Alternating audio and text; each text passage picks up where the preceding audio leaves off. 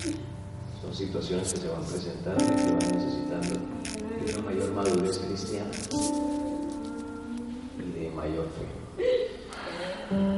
Y qué bueno que ante todas esas cosas que se van presentando, nosotros siempre tengamos esto presente. El Señor conoce nuestros trajines, nuestros descansos, nuestros pensamientos, nuestras necesidades más profundas.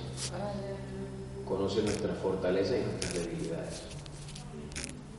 Lo que quiere decir que Él, sabiendo todo esto, no permite que nosotros experimentemos algo que nos pueda destruir, sino que todo lo que nosotros vivimos, el Señor sabe que tenemos fortaleza, la capacidad no solamente física, no, sino primeramente espiritual de afrontar estas cosas. Y nosotros debemos de fortalecernos en el Señor. Para que todas las cosas que vivamos y enfrentemos, pues hay una respuesta correcta en nosotros. Y es la respuesta de personas que confiamos plenamente en Dios. Confiamos rotundamente en el Señor. Entonces,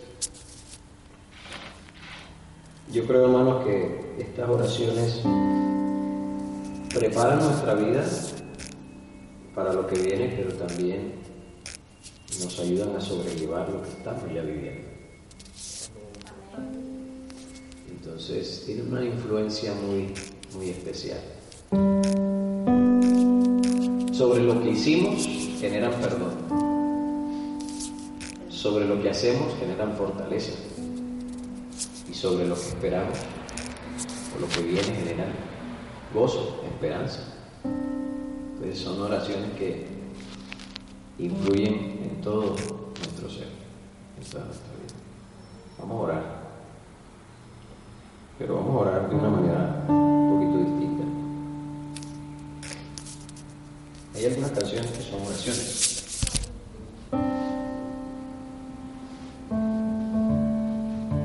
En las que nosotros le estamos diciendo al Señor, ayúdame. Es una oración. Que le estamos diciendo fortalece. Eso es una oración. Que le decimos quebranta,